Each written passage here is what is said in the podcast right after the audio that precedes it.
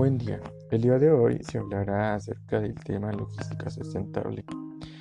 Y pues bueno, esta es eh, son actividades que se integran al desarrollo de operaciones logísticas eh, dentro de una empresa con la finalidad de reducir el impacto que este mismo va a tener en el desarrollo de las mismas del, en el medio ambiente, perdón. Entonces, pues como bien sabemos actualmente existe mucha contaminación y pues entonces eh, se le pide a las empresas que pues esos procesos eh, sean más sustentables.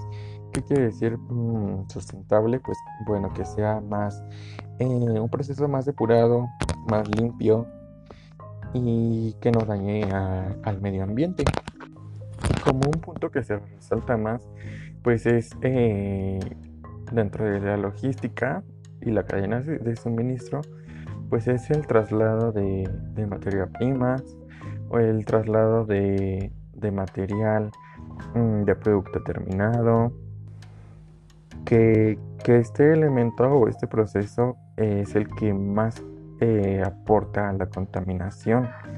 Entonces, eh, con esta logística, pues se busca eh, reducir ese, esa contaminación a través de pues impulsar nuevas compras de, de, maquinaria o de transporte.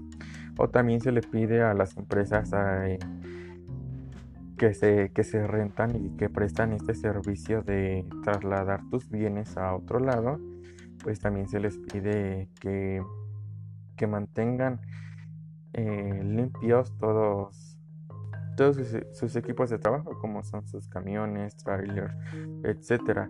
Y también se pide que, que, es, cuánto es lo que vas a transportar para que en base a esa medida eh, la empresa o tú mismo pues este calcules no pues eh, se podría podría dar un trailer con cierta medida porque tiene cierta capacidad que se ocupa para la transportación de tal cantidad de material.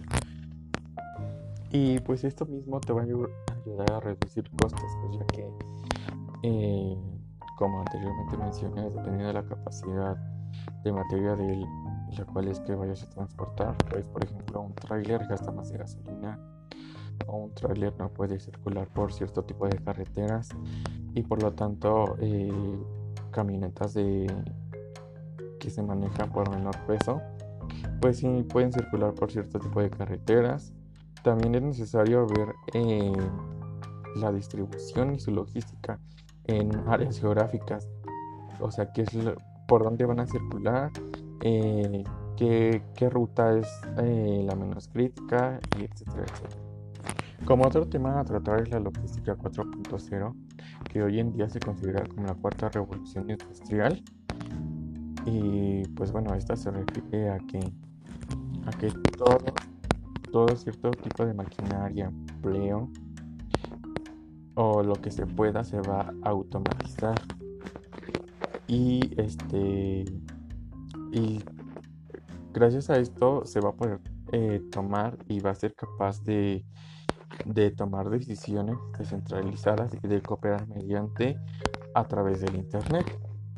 Y pues bueno, esta revolución va a traer, eh, va a ser algo nuevo porque como capital humano, como recurso humano, te vas a tener que eh, capacitar o la empresa va a tener que capacitar a su personal para enfrentar esta, esta cuarta revolución y se aproxima que en unos 20 años eh, se van a eliminar el 57% de los empleos y pues la tecnología que se está obteniendo eh, cada vez más los procesos se van a, a controlar y se van a gestionar eh, a través de softwares o por ejemplo si en una empresa ya está toda automatizada, pues obviamente sí va a haber personal o capital humano, pero este ya no va a elaborar como tal ese proceso, sino que ahora la empresa tiene que, este, capacitar a su personal para que le dé mantenimiento a estas máquinas o a esta computadora o que a esa computadora la programe y la vuelva a desprogramar. Y, y pues va a ser un cambio muy radical dentro de la industria y del operativo porque pues va a cambiar tanto tus costumbres como tu forma de, de pensar tu forma de, de, manejarte.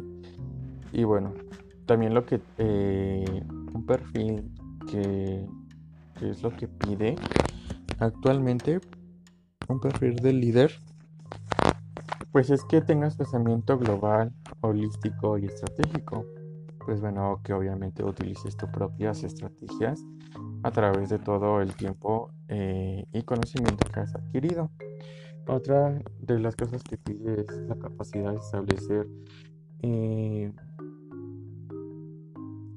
eh, materias de desempeño, de seguimiento para su área. Obviamente, pues este, en este caso tienes que tener un pensamiento analítico.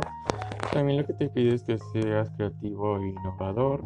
Obviamente pues eso ya eh, eh, tienes que ser es lo primordial que te, que te piden.